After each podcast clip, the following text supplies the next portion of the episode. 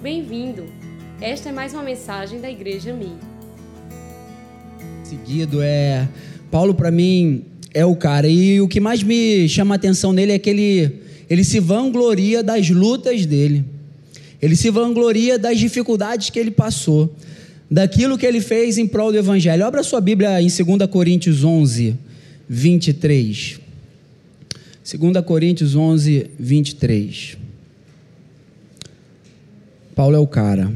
2 Coríntios 11, 22. Voltão. Diz assim: São eles hebreus, Paulo dizendo: Eu também. São eles israelitas? Eu também. São descendentes de Abraão? Eu também. São eles servos de Cristo? Estou fora de mim para falar dessa forma. Eu ainda mais trabalhei muito mais. Fui encarcerado mais vezes, fui açoitado mais severamente e exposto à morte repetidas vezes. Cinco vezes recebi dos judeus 39 açoites. Três vezes fui golpeado com varas. Uma vez apedrejado. Três vezes sofri naufrágios. Passei uma noite e um dia exposto, exposto à fúria do mar. Estive continuamente viajando de uma parte para outra. Enfrentei perigos nos rios, perigos de assaltantes, perigo dos meus compatriotas, perigo dos gentios, perigos na cidade, perigos no deserto, perigos no mar, perigos dos falsos irmãos. Trabalhei arduamente, muitas vezes. Fiquei sem dormir, passei fome, sede. Muitas vezes fiquei em jejum, suportei frio e nudez. Meu Deus, que currículo, hein, querido? Que currículo, o currículo de Paulo. Esse homem, o maior escritor do Novo Testamento. E o interessante é saber que ele nem caminhou com Cristo, querido. Ele mesmo diz que nasceu na época errada. Ele não caminhou com Cristo, querido, mas ele entendeu o propósito. Ele recebeu o propósito, ele recebeu a revelação. E ontem eu fiquei Fui dormir e pensando sobre o que iria ministrar hoje e anotei algumas coisas. E quando eu fui dormir, Deus começou a falar e eu comecei a anotar. É, mas eu, eu babo da maneira que Paulo escreveu às igrejas, a preocupação que ele tinha com a igreja. Por exemplo, para a igreja de Gálatas, ele, ele se preocupava em combater a influência do juda, do juda, do ju, dos judeus que tentavam é, impor a sua tradição sobre os gentios que tinham se convertido. Em 1 e 2 Tessalonicenses, ele, ele tenta motivar a igreja, ele quer encorajar os cristãos daquele lugar que estão sendo perseguidos. Paulo recebe notícias é, dos problemas que estavam ameaçando a igreja de Coríntios. Então, acredito que depois disso ele escreveu a carta aos Coríntios. Um tempo depois, ele ficou sabendo que a igreja de Coríntios tinha se arrependido. Então, ele escreve a carta de segunda aos Coríntios. E aí eu fiquei imaginando na minha cabeça, não sei você, que quando lê a Bíblia, mas eu gosto de ler, imaginar, entrar na história. E eu fiquei imaginando. Imagina se Paulo vivesse nos dias de hoje. Imagina se esse Paulo, que se entregou desta maneira em prol do Evangelho, esse Paulo que foi perseguido até pelos próprios irmãos, passou frio, nudez, perigos de morte muitas vezes. Imagina se ele vivesse na igreja nos dias de hoje. Imagina se ele tivesse vivendo hoje aqui. Imagina se ele tivesse vindo fazer uma igreja, uma, uma visita à igreja Mir, e agora ele está nos Emirados Árabes há muito tempo pregando o evangelho lá e sem poder vir aqui, ele manda um WhatsApp para a igreja Mir. O que ele escreveria? Qual seria a carta? Qual seria a mensagem de Paulo para a igreja Mir?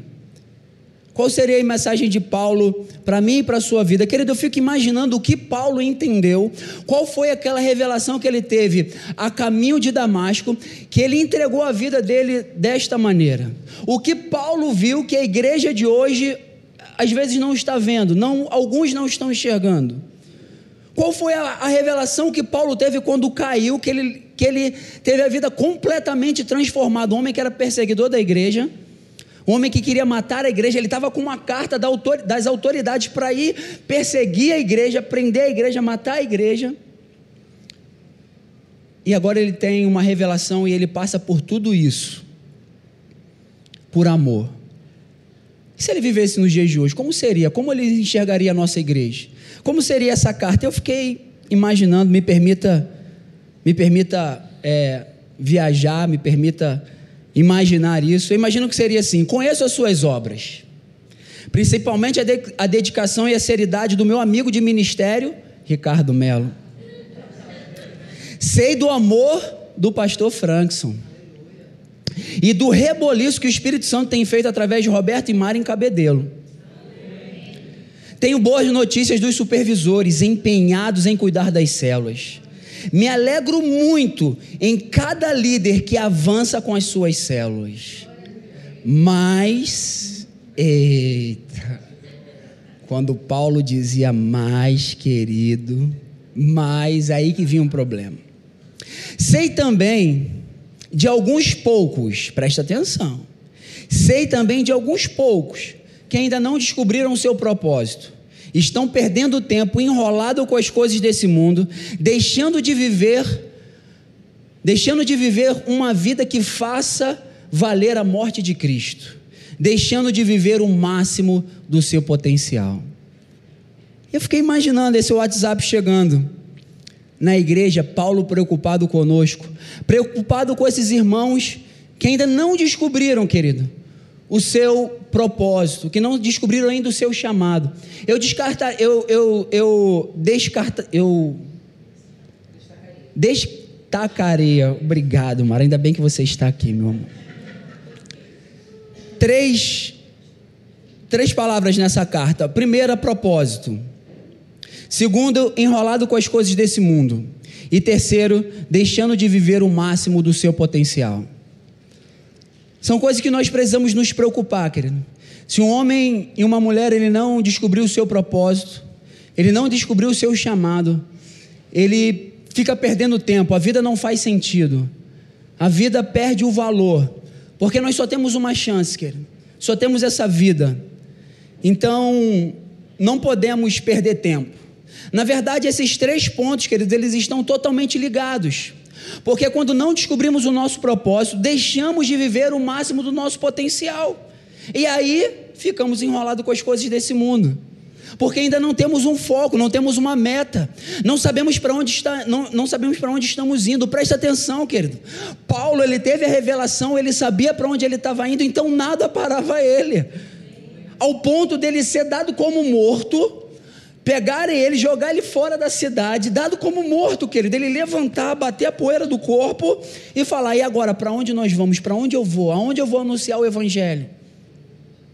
Querido, e hoje o que mais, pelo menos eu não sei, não é muito a realidade daqui não, mas a igreja lá da Vila Feliz, vou te falar, querido, eu amo a minha igreja, é uma igreja abençoada, mas tem muito mimimi, querido, são muitas barreiras, são muitas desculpas, então, o que aponta isso é porque ainda não descobriu o propósito. Porque o que Paulo viu, querido, o que Paulo enxergou, que ele entregou a vida dele completamente. Amado, nós só temos uma chance, não vamos ter outra. Presta atenção que está escrito em Hebreus 9, 27. E assim aos homens está ordenado viver só uma vez, depois disso, segue-se o juízo. Sabe o que quer dizer isso, querido? Game over. Depois que morreu, querido, game over. Acabou. Você não tem outra chance. Não tem outra chance, não tem como viver novamente, não tem como repetir. Querido, eu como como a maioria, né, um bom flamenguista, Carioca, né? Eu sou carioca, não é possível. Um carioca falar que torce para outro time não existe. Carioca tem que ser flamenguista. O verdadeiro carioca autêntico. Estou com microfone hoje, pastor. Estou com microfone hoje. Estou com microfone hoje, pastor.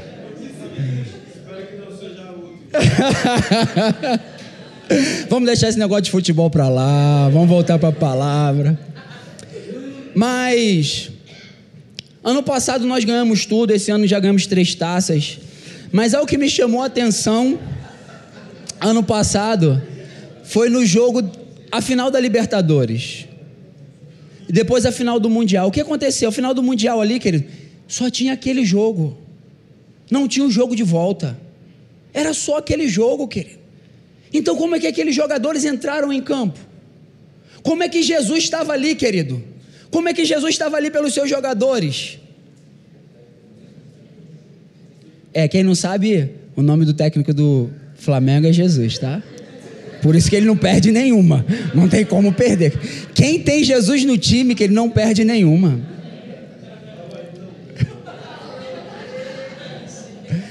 E ali aqueles jogadores, queridos, eles entraram com toda a força. Eles entraram com total concentração. Eles não podiam errar. Era a única chance que eles tinham. Não tinham como voltar atrás. Mas sabe o que eu vejo, querido? Pessoas que vivem economizando energia. Você já viu isso? A pessoa ela tem energia para tudo, querido. Você chama para jogar futebol, ela vai jogar futebol. Você chama para ir para praia, ela vai para praia. Você chama para viajar, ela quer viajar.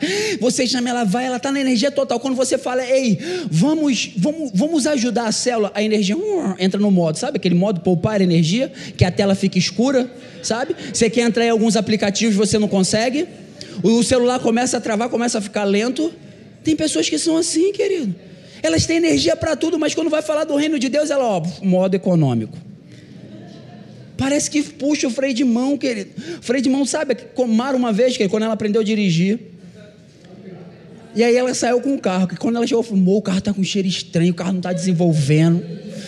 Estava um cheiro de queimada, amor. Melhor sei lá ver o carro, aconteceu alguma coisa no motor. Quando eu cheguei lá, o freio de mão até o talo. Falei, amor, isso aqui você aperta, baixa, aí o carro vai desenvolver, vai acabar o cheiro, vai ser uma benção.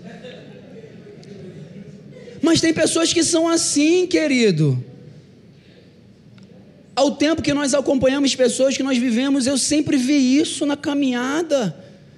Pessoas que são motivadas para muitas coisas, pessoas que viram noites estudando, presta atenção, querido. Você tem que ser motivado sim no seu trabalho, você tem que ser o melhor na sua escola, você tem que se destacar na sua faculdade. Mas quando falamos de propósito, de vida eterna, quando falamos de chamado, querido, você tem que ter total dedicação, porque é a sua única chance. Você não vai ter outra chance, querido. Não tem como voltar, não tem como poupar energia, querido. Você precisa entregar tudo. Era igual quando eu disputava campeonato de jiu-jitsu. Como era? Eu via a chave antes das minhas lutas. Então, quando tinha três, quatro, cinco lutas que eu precisava fazer num dia, as primeiras lutas, o que, que eu fazia? Eu poupava energia. Sabia que tinham mais lutas, sabia que eu, ia, que eu ia ter que enfrentar outras lutas, então eu poupava ali, tentava pá, fazer um pontinho, segurar. Mas quando eu olhava a chave, era a última luta, o que, que eu fazia? Eu dava tudo, querido, é a final, eu não posso perder. Eu não posso perder tempo. Eu não vou ter outra chance. Então eu tinha que dar tudo, eu tinha que entregar tudo. Porque eu não teria outra chance. E a pergunta é: Você tem entregado tudo, querido? Você tem dado o seu melhor? Quando fala da sua célula, quando fala da sua supervisão, quando fala de segunda-feira, querido, vim para uma escola de, de crescimento onde você vai desenvolver o seu maior potencial, onde você vai aprender a ser uma mulher única, onde você vai aprender a ser um homem ao máximo, onde você vai aprender a ter integridade sexual, onde você vai aprender como lidar com as suas finanças, como você vai, onde você vai aprender como ser um, um, um, um, um homem ou uma mulher cheio do Espírito Santo, uma mulher de oração, um homem de oração. E aí, querido, você está economizando energia ou você está dando tudo? Leonardo Ravenhill, querido, um evangelista britânico que viveu na década de 90. Eu não sei se você ainda, se você já leu, mas se você não leu, vale a pena, porque tarda o avivamento. É um homem que fala muito de oração, muito de busca. Na lápide do, do seu caixão onde ele foi enterrado, tem uma frase. Ele pediu para colocar uma frase. E a frase que está lá é essa: A vida que você tem vivido vale a morte de Cristo? Eu vi essa frase tem uns 10 anos, querido, e essa frase sempre lateja no meu coração. Passa um tempo, querido, eu, tenho, eu preciso avaliar a minha vida. Chega um tempo na nossa vida, querido, que você precisa avaliar a sua vida. Quais são os seus valores? Para onde você está indo? Qual é o propósito da sua vida? Será que a vida que eu estou vivendo vale a morte de Cristo? Cristo se entregou por inteiro, querido. Ele nos resgatou, ele nos salvou, ele mudou a nossa história. Não tinha salvação para mim e para você, estávamos condenados à morte e ele nos religou a Deus. Ele nos deu a oportunidade de viver eternamente. Por causa de Jesus, nós somos chamados de filhos amados. Então, será que a minha vida tem valido essa morte, essa entrega?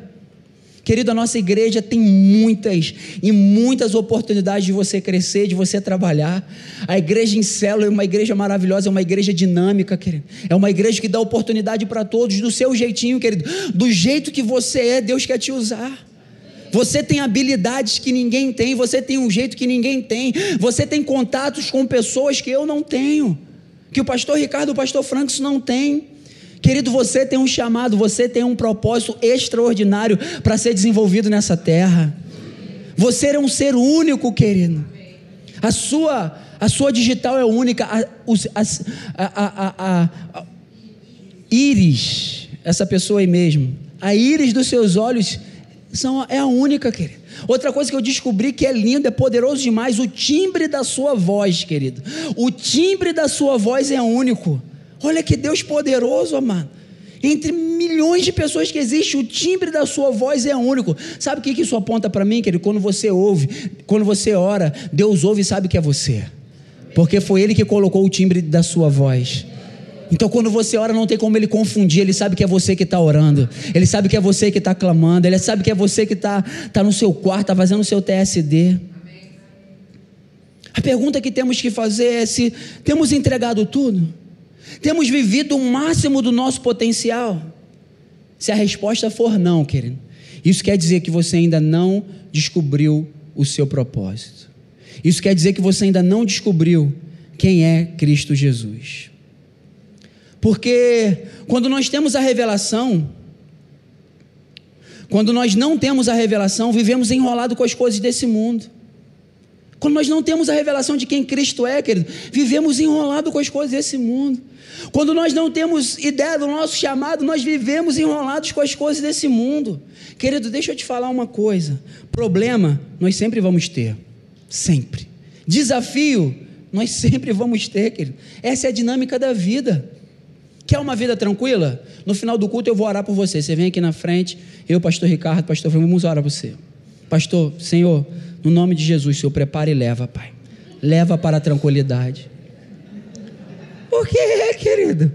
A dinâmica da vida é essa, são desafios, querido, são problemas, são os desafios que vão nos fazer crescer, são os desafios que fazem você melhor, querido, é só observar. Vê um playboy, um filhinho de papai que tem tudo na mão. O que acontece com ele? A maioria das vezes, 95% das vezes ele vai destruir tudo, ele não vai dar valor. Agora pega uma pessoa que veio de baixo, que guerreou, ela dá valor, querido. As guerras te fazem ser uma pessoa melhor. As provações que o Senhor permite que você viva não é para te destruir, não é para te abater. Ela é para te fazer um homem ou uma mulher melhor, mais maduro, mais forte. Presta atenção, querido. Golias não foi levantado para destruir, para envergonhar o povo de Israel. Golias foi levantado para promover Davi, querido. Golias foi levantado para que Davi fosse conhecido. Então, as lutas na sua vida, querido, é para te fazer mais forte é para te fazer um homem melhor, uma mulher melhor. A dinâmica da vida é essa, querido. Como é que é o batimento cardíaco do coração? Ó, oh, altos e baixos, montes e vales. Você quer uma tranquilidade? Ó, ó o coração. Só tranquilidade, ó, sem montanha, sem desafio. Você, ó, você quer isso? Tá igual aquela senhora, pastor. 99 anos, querido, de vida. E aí todo culto chegava para o pastor, pastor, ora por mim, pastor, eu não estou aguentando mais, é muita dor. Pastor, dói aqui, dói aqui, dói aqui, dói aqui. Aí no outro culto, pastor, por favor, pastor, não sei o que está acontecendo. 99 anos, não sei o que está acontecendo. É muita dor, pastor, é dor aqui, dor aqui, dor aqui. Pastor, tá bom, minha filha, vem cá, eu vou orar. Pai, no nome de Jesus, Senhor, tua filha já está muito tempo na terra, Senhor. Leva a tua filha, peraí, pastor, pera, tirando a mão do pastor. Não, pastor, não, pastor. A vida é feita de desafios, querido. A vida ela é feita de, de, de, de lutas para que venhamos vencer, não para que venhamos parar nela. Agora, Tem muitas lutas que vêm sobre a nossa vida, querido, que nós não temos como, como impedir. A morte de um ente querido, a morte de um pai, de uma mãe, às vezes um desemprego, uma enfermidade. São coisas que não, nós não temos como fugir. Agora tem outras lutas, querido, que nós, que nós procuramos. Tem lutas, querido, que é por causa das escolhas e atitudes que nós tomamos. O pastor Cote, ele diz, ele diz algo muito interessante. Ele falou que tem pessoas que ficam orando, gritando: sai demônio, sai demônio, sai demônio. Pastor Cote diz isso, fala que o demônio não sai. Sabe por que, que o demônio não sai? Porque não é demônio, querido. É fruto das escolhas daquela pessoa. Mas a minha vida não dá certo, a minha vida está sempre enrolada. Por quê? Por causa das escolhas, por causa das atitudes. Querido, o que você está vivendo hoje é o reflexo das atitudes que você tomou no passado. É o reflexo daquilo que você escolheu viver. É daquilo que você tem falado sim, é aquilo que você tem falado não. É quanto você tem priorizado o reino. É quanto você tem a revelação de quem Cristo é para você. Porque Paulo, querido, tendo a revelação de quem Cristo era, tudo aquilo que ele passou, todas as lutas, que eu não acredito que ninguém nesse plenário aqui viveu o que ele viveu, ele está aqui se vangloriando, ele está aqui se orgulhando do que ele passou. Você consegue entender isso, querido? Quando eu beber água é a hora de você dar glória, para não ficar silêncio na igreja. Vocês não aprenderam, vamos lá. Aí fica melhor. Sabe qual é a questão, querido? A questão é o que você vai focar. No que você vai focar, querido? O que você vai focar na sua vida? Nos problemas? O que você vai focar? Você vai focar no reino? Lógico, querido, o problema você tem que enfrentar, você tem que resolver. Mas você não pode viver. Tem pessoas, você já viu, querido? Tem irmãos, você fala, aí, como é que tá? Ah, pastor, tá luta. Pastor, é muita luta, pastor, é luta, é luta, é luta. Então vamos orar, irmão. A gente ora. Passa um mês aí, como tá? É luta, pastor. Pastor, é luta. Luta. Então, bora, irmão, vamos orar. Vamos continuar. Passa um ano aí, irmão, como é que tá? Tá luta, pastor. A luta, o diabo tá furioso. E aí você vai ver, o cara dorme até meio-dia, estou desempregado, dorme até meio-dia, querido. Como é que você quer trabalho, meu amado? Não, pastor, estou esperando no Senhor. Ah, meu amado. Aquilo que é para você fazer, você precisa fazer, querido. Você que tem que tomar atitude. Amado, o mundo jaz do maligno. Esse mundo é um mundo caído. Se nós não seguirmos o conselho de Paulo, vai ficar complicado. Qual o segredo de Paulo? Abra sua Bíblia em Romanos 12, 2.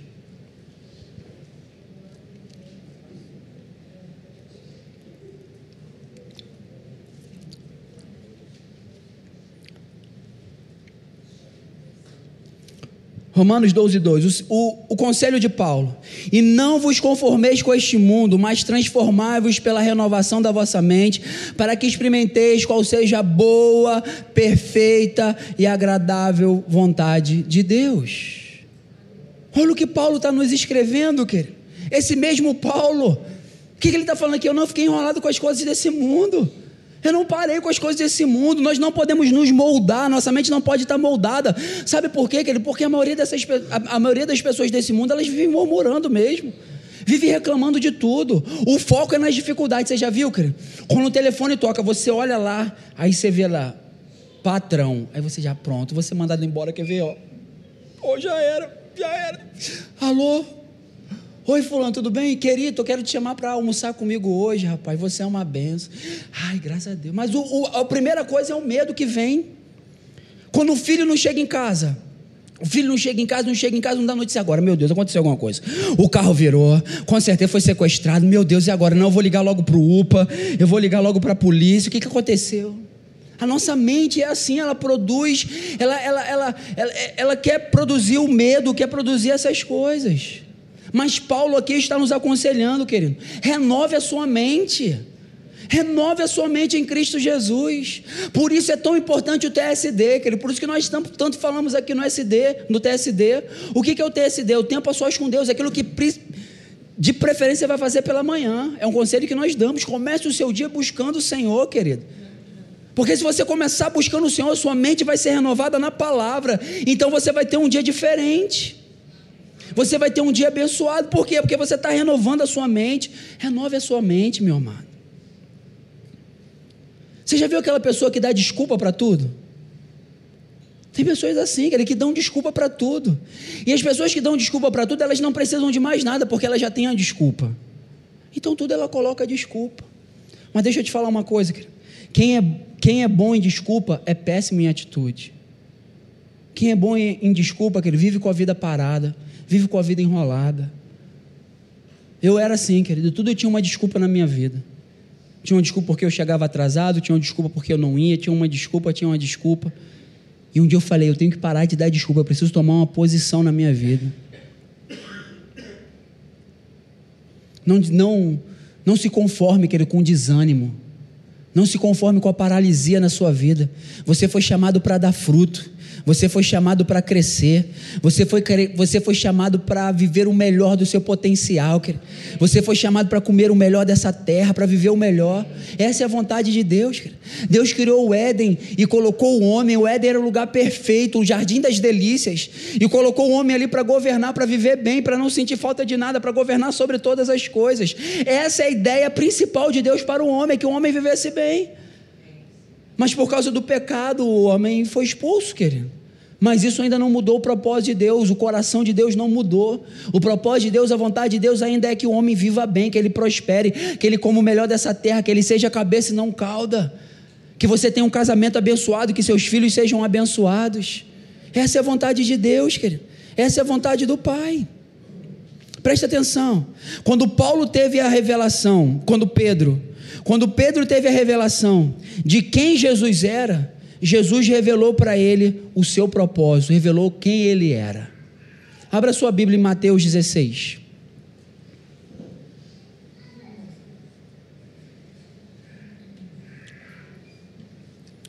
Você precisa entender o seu propósito, querido, para ver o máximo do seu potencial.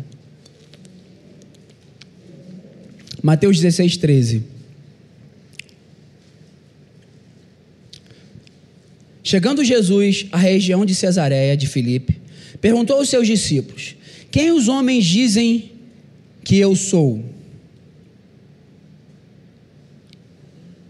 Eles responderam: Alguns dizem que é João Batista, outros Elias e ainda outros Jeremias ou um dos profetas.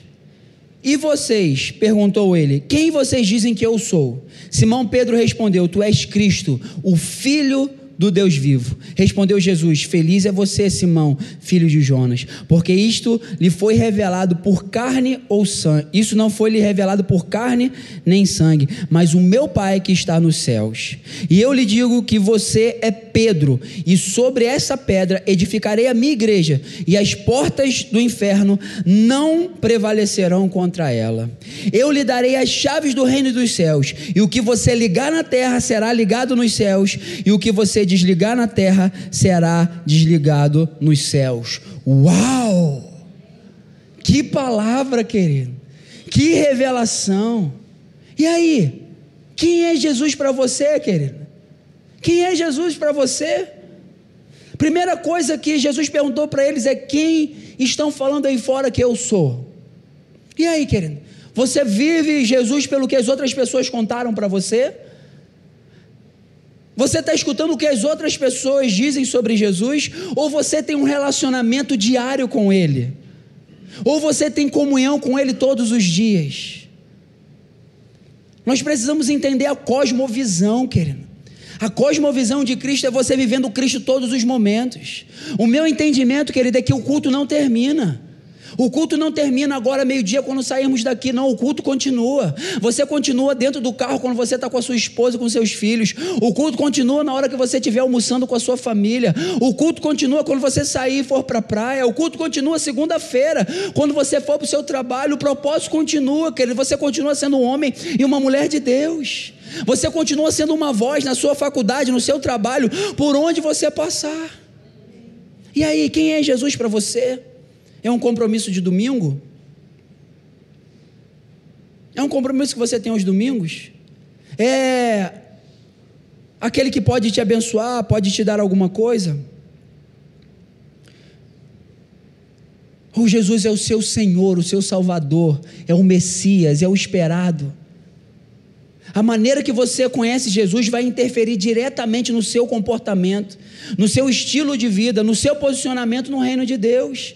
A maneira que você vê Ele, a maneira que você entende Jesus vai interferir completamente nas suas atitudes. Presta atenção.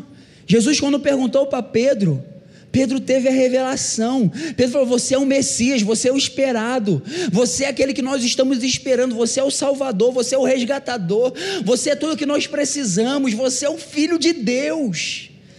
Você está entendendo, querido? Essa é a revelação que você precisa ter de, sobre Jesus que ele é tudo, ele é o Messias. Quando ele estava, quando Pedro falou, você é o Messias, ele, ele, eles entenderam no mesmo momento, o Messias é quem era o esperado, era o prometido, aqueles que os profetas tinham falado, aquele que todo o Velho Testamento apontava. Jesus perguntou: e aí fora? O que estão falando de mim? Depois ele perguntou: e Pedro, e vocês? Quem vocês acham que eu sou? E aí sabe o que aconteceu, querido? Depois disso, depois disso, o Senhor afirmou a identidade de Pedro, falou: "Você é Pedro". E sobre essa revelação, não sobre Pedro, sobre a revelação que ele teve, que Jesus é o filho de Deus, eu vou edificar a minha igreja. E as portas do inferno não vão prevalecer contra ela. Quando você tem uma revelação de quem Deus é, quando você tem uma revelação de quem Jesus é, você descobre o seu propósito, você descobre quem você é. Você toma essa identidade de filho, querido, e aí você não vai abrir mão, aí você não vai parar, e aí o desânimo não vai tomar conta de você, você vai, você vai prosseguir no seu chamado, você vai prosseguir naquilo que Jesus fez, porque é grande demais, querido, eu não consigo entender. Querido, eu não consigo entender. Nós pastores, a gente vive falando, né? Nós nos entristecemos muito com aqueles que param na caminhada, querido. Nos dói, isso dói no pastor. O pastor sente a dor, querido, uma família que se desvia, uma família que para, que para no propósito, isso nos dói, querido. A gente fica imaginando como nós vamos fechar a porta dos fundos, como nós vamos trancar. Nossa vontade, sabe o que era, querido? Trancar todo mundo aqui dentro. Vamos trancar todo mundo aqui para ninguém se perder. Mas não pode, porque nós temos um mundo aí fora para proclamar o Evangelho. Então o que acontece, querido? Quando você tem a revelação de quem Deus é, você entende o seu propósito? Foi o que aconteceu com, com Paulo.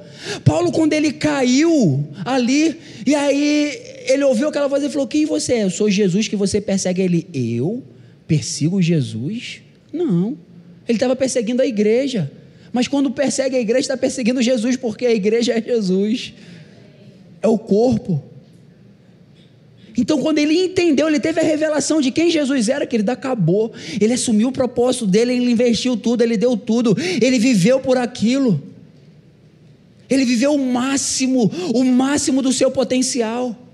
Então, querido, quando você descobrir, querido, quem é Jesus, quando você tiver a revelação verdadeira de quem Ele é, querido, Ele vai te selar, você vai ter a certeza de quem você é, você vai entender o seu propósito e você vai viver o máximo do seu potencial. Presta, o que, presta atenção no versículo 19, o que Jesus falou para ele: falou assim: ó, as chaves. As chaves do reino e dos céus eu te dou. O que ligares na terra será ligado no céu. Sabe o que, que é isso? Pedro, agora você vai viver o máximo do seu potencial, cara. Você vai viver o máximo que um homem pode viver na terra. Você vai fazer coisas extraordinárias, querido. Você pode fazer coisas extraordinárias. Você pode viver coisas extraordinárias. Você pode ser um canal de bênção para muitas pessoas. Mas você sabe o que é isso? Amado, nós estamos com uma, um, muitas famílias lá na vila, mas tem uma que tem nos chamado a atenção que chegou agora. O nome dela é Natália. Natália, Natália não tem as pernas, querido. Ela já nasceu assim, sem uma perna e a outra é, é atrofiada, é pequena. O braço dela, os dedos são colados. E André resolveu casar com ela, amor amou aquela moça e casou com ela. E eles têm dois filhos, um de sete meses e um de dois anos. Só que o recurso deles é bem precário. Ela recebe uma pensão. O pai dela morreu em dezembro e a mãe em janeiro. Ela precisou fazer um empréstimo para poder pagar o enterro dos pais, porque eles moravam no interior, uma família muito carente. Eles pagam 300 reais de aluguel. O que sobra são 200 reais para eles passarem o mês com duas crianças. Natália vai para a igreja com um filho mais novo no colo. André vai empurrando e o mais novo vai correndo atrás. Eles só chegam na igreja rindo, querido. Eu nunca vi aquela família murmurando, eu nunca vi eles reclamando. Eles chegaram na igreja abatido, mal. Quando ela ouviu a revelação de Jesus, no mesmo momento ela aceitou, ele também aceitou. Ele bebia, já não está bebendo mais, fumava, já não está fumando mais. Ele está cuidando daquela mulher de outra maneira. Ele pergunta para a gente assim: o que eu posso fazer para ser melhor? Natália liga todo dia para Mara, não para, não para de ligar para Mara, toda hora tem uma mensagem. Mara, como é que eu faço isso? Como é que eu arrumo isso? Ela na cadeira de roda, querida, ela cuida daquelas crianças. Fomos na casa dela, uma casa muito humilde, querido, mas as panelas na parede dá para você ver o rosto, tudo areado, tudo limpinho, organizado. Sabe o que é isso, querido? É o que me motiva a continuar, querido. Sabe o que é isso? É Deus, é Jesus através das nossas vidas, alcançando pessoas, transformando pessoas. Querido, a sua célula é um palco de milagre, querido. A sua célula é um palco para transformar e mudar a vida de pessoas. Sabe aquele seu amigo no seu trabalho que está a ponto de te separar? Sabe aquela pessoa, querido, que chega atrasado sempre porque bebe todo final de semana? Sabe aquele seu amigo na sua escola que está em depressão? Sabe aquela sua amiga que está envolvida em homossexualismo? Sabe o que é isso? Ela está gritando para você: Ei, me salva. Sabe o que ela está fazendo? Gritando para você: prega o evangelho para mim. Você está entendendo que você é um instrumento de transformação. Cara, não tem preço maior do que esse. Amado, eu era um drogado. Morei na rua, fui mendigo. Quando Jesus me salvou, restaurou a minha mente, eu não posso fazer outra coisa, querido. Quando eu entendi sobre vida eterna, quando eu entendi sobre salvação, quando eu entendi sobre o que Jesus fez sobre a minha vida, eu não tenho direito de viver outra vida, eu não posso, não tem como. Jesus, ele, é, ele é maravilhoso, ele é, ele, ele, ele, ele é irresistível. Não tem como você resistir ao amor de Deus. É como a parábola da, da, da, pedra de grande valor. Existia um colecionador, ele, ele, colecionava muitas pedras, tinha muitas pedras preciosas, mas quando ele achou a pedra de grande valor, ele abriu mão de todas as outras. Você está entendendo, querido? Quantas pedras você está querendo guardar? Quantas pedras estamos querendo colecionar, querido? Jesus, ele é a pedra de grande valor. Por isso nós não podemos mais perder tempo, querido enrolado com as coisas desse mundo. Descubra qual é o seu propósito e viva o máximo do seu potencial. O propósito não mudou, querido. O propósito é igual para todos: ide e pregar o evangelho. Isso é imutável, isso é, é o chamado para todos, não muda isso. Agora o que você precisa descobrir é como, do seu jeitinho, como no meio dos seus amigos, no seu trabalho, na sua faculdade, no meio que você convive, como você vai fazer isso? Como Deus vai te usar? Tem uns que são mais tímidos, tem outros que são mais ousados. Tem outros que falam, tem outros que falam menos. Deus quer usar você dessa maneira, querido. Ele te ama do jeito que você é. Ele sabe das suas limitações. Mas todos que estão aqui essa noite, todo homem, toda mulher, querido, ele é um potencial na mão de Deus. Porque é o Espírito Santo que faz, querido. É Ele que te qualifica, é Ele que te capacita. É Ele que vai falar através dos seus lábios. Então, amado por favor, descubra o seu potencial. Descubra quem Deus é. Descubra o seu chamado. Não fique enrolado com as coisas desse mundo, porque o Senhor tem grandes coisas para fazer na sua vida e através da sua vida. Amém? Amém? Mas não acabou. Como Paulo escreveu a segunda carta para Coríntios, eu acredito que ele ia mandar a segunda mensagem também para a igreja minha. E eu acredito que seria assim: Vejo que acertaram o alvo. Colocaram a mão no arado e não olharam mais para trás. Um milhão de almas será pouco, pelo propósito e comprometimento que vocês assumiram com Cristo. Um forte abraço a toda a igreja que se encontra em João Pessoa. Você tem um chamado, querido. Você tem um propósito. Viva isso. Viva por isso. E você vai viver uma vida maravilhosa, uma vida extraordinária. E quando você morrer, a frase que vai estar lá no seu túmulo vai expressar quem você foi nessa terra.